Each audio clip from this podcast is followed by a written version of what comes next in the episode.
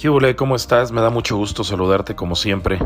Este es un capítulo dedicado a quienes aspiran a hacer campaña política en plena pandemia. La situación es muy complicada. La salud de los simpatizantes de los partidos y de los ciudadanos va a depender en gran parte del sentido común del candidato y de su equipo. Voy a repetirlo para que te quede muy claro. La salud de los ciudadanos a los que vas a ir a ver la salud de tu propio equipo y tu salud van a depender en gran parte del sentido común que tengas al momento de hacer campaña. A la espera de que el Instituto Electoral del Estado de Querétaro y también, por supuesto, el propio gobierno del Estado emitan las reglas para eventos políticos, hoy hay que tomar en cuenta, al menos para los eventos de precampaña, las disposiciones vigentes en Querétaro. Mira, estamos en el escenario C. Esta forma eufemística de decir que estamos en semáforo rojo. De acuerdo a este eh, escenario, las reuniones privadas acordadas por el gobierno del estado y en el que puede ubicarse un acto de campaña, de campaña no podrán ser mayores a las 25 personas.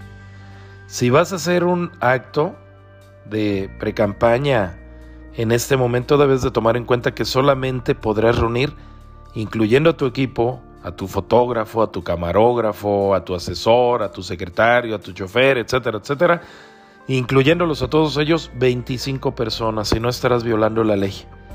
Si en los próximos dos meses mejorara la situación, podríamos pasar a un escenario B, en donde las reuniones no podrán tener más de 100 asistentes. Por supuesto que estamos dependiendo de lo que ocurra en los próximos meses que me parece que no va a ser diferente a lo que está ocurriendo en este momento.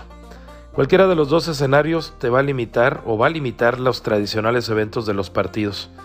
Y déjame decirte que serías muy irresponsable, sería muy responsable de parte de cualquier candidato buscar el voto como lo hicieron hace tres años.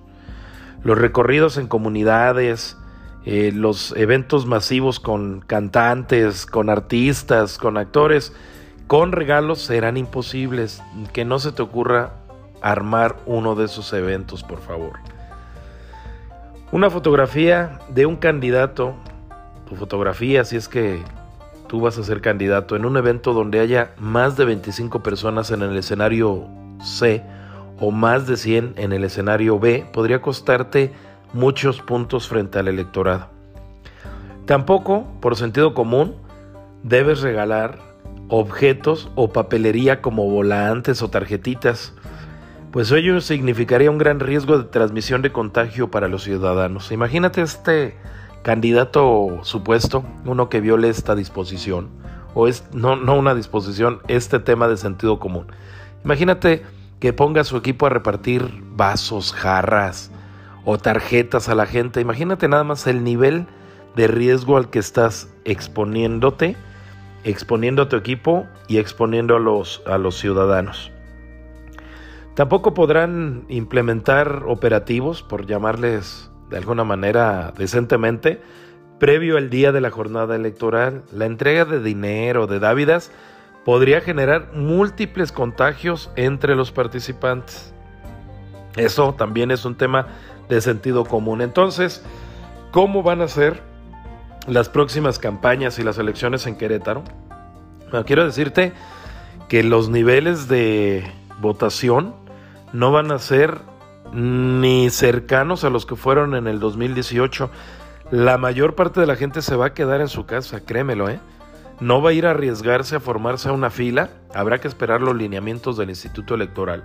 Y qué pena que no se pueda hacer un voto digital Qué pena de verdad que este 2021 no haya ese, ese tipo de voto.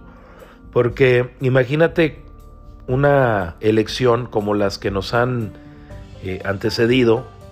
Imagínatela nada más formando la gente, cambiando plumón, el marcador con el que haces la, la votación, eh, la fila. No, no, no, no me quiero imaginar. Por eso te digo que debes de pensar que el 60% que obtuvimos en el 2018 no se va a parecer en nada al porcentaje que se tengan en estas elecciones. Pero bueno, quiero decirte que las campañas van a ser digitales en un 90-99% y no habrá exenciones para nadie salvo que viole los acuerdos sanitarios. Si hoy, en época de pandemia, hablamos de fiestas y reuniones clandestinas, también créeme que podemos calificar en un futuro, eh, me refiero a la jornada electoral y a la campaña, podemos también etiquetar algunas reuniones de partidos, de candidatos clandestinas. Hoy mismo échale un ojo a algunos eh, tweets que están poniendo algunos precandidatos que van a ser candidatos al final de cuenta de cuentas. Échale un ojo y vas a ver cómo están violando ya. Hay gente en el PRI, hay gente en Morena que está violentando ya los acuerdos eh, de este escenario C o semáforo rojo. Pues si las campañas serán en un 90%, 99% digitales, quiero decirte que la comunicación con tus posibles electores será única y exclusivamente a través de las redes sociales. No hay de otra, ¿eh? Y con redes sociales estoy, por supuesto, agregando el correo electrónico y, por supuesto, estoy agregando el WhatsApp o el Telegram.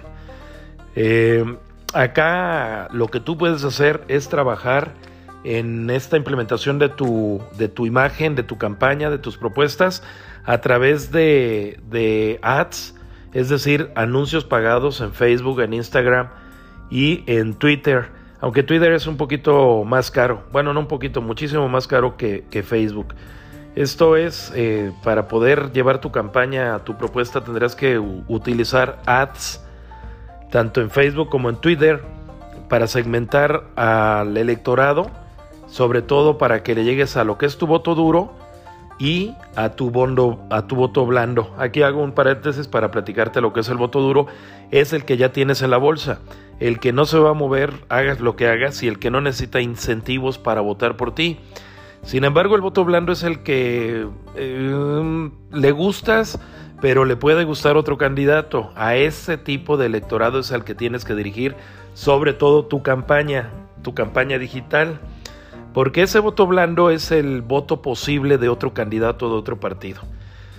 Por supuesto, haz a un lado el voto imposible, que es el voto duro de otro candidato. Esto significa, si tú te pones a hacer una campaña eh, sin segmentar, sin conocimiento, vas a perder dinero y también esfuerzo y tiempo. En este caso, lo ideal es hacer una, una segmentación del electorado con base en las estadísticas que tú tengas para ubicarlo territorialmente, para descubrir cuál es el electorado en el tema socioeconómico que votaría o vota por ti, la edad de tus posibles electores, el género inclusive, si son más mujeres, son hombres, etcétera, etcétera. Con base en esta encuesta, con estos datos, tú tienes que hacer tus campañas. Y esto la segmentación de tu electorado, tu posible eh, votante, solo se logra de dos formas, a través de Facebook Business o de Google Ads, que esto incluye también eh, Facebook Business, incluye la segmentación en Instagram, tres de las redes eh, más fuertes, más poderosas para, para llegar a tu público y para transmitir el mensaje. Una vez que tienes ya el contacto, lo que se logra a través de la implementación de de campañas ligadas a un CRM. El, CRM, eh, digamos que es el, eh, la forma a donde van a llegar todos los datos de la gente que te da like, de la gente que te comenta. Y a partir de, ese, de esa base de datos puedas generar campañas por correo electrónico, por WhatsApp, aunque también puede hacerse por el Messenger de Facebook. Te voy a repetir el concepto es el CRM, desde donde tienes tú que administrar tus campañas. El CRM es el Customer Relationship Management, que en español o traducido no de manera literal, sino práctica, es la atención al cliente, en este caso atención al, al electorado. Por supuesto que tus redes, a través de las cuales vas a hacer la campaña, tienen que estar súper alimentadas. Tienes que generar contenido, mucho contenido, para mantener el interés de la propuesta y del candidato. Si tú eres el candidato para que mantengas el interés en tu propuesta y en tu imagen. El error que están cometiendo ahorita los, políticos, sobre todo los que no tienen asesores, yo veo que, gente como Mauricio Curi, gente como Luis Nava, gente, pues te diría que nada más de ellos, de, del PAN, no veo a gente del PRI que esté haciendo lo que te voy a recomendar, que es estar generando contenido a cada rato. Veo que candidatos del PRI como María Alemán, como Abigail Arredondo, eh, la propia Celia Maya en Morena, no generan mucho contenido, entonces eh, su, su voz es como un grito en el desierto, es un grito al aire, pero hay que estar gritando y hay que estarse y hay que estar manteniéndose gritando, gritando en las redes. Por supuesto, no, no es el mismo nivel de posteo en Facebook que en Instagram que en Twitter o que en WhatsApp o en Telegram. Eso tienes que definirlo. Facebook es menos constante, pero constante. Twitter sí tienes que estar poniendo, yo te diría casi casi que cada 15, 20 minutos un mensaje. Eh, yo te diría que en esta nueva forma de hacer política, el candidato por salud de su equipo y de sus posibles electores debe generar, como te decía, decenas de posteos, imágenes, videos, artes, todo esto para alimentar las redes sociales, desde TikTok hasta WhatsApp, Telegram, pasando por Facebook, Instagram, por supuesto Twitter. Em, me perdí aquí un poquito. A ver, el siguiente tema. Bueno, eh, también hay que generar como te decía, este contenido y bueno, al candidato no le quedará de otra más que posar y convertirse en una estrella visual.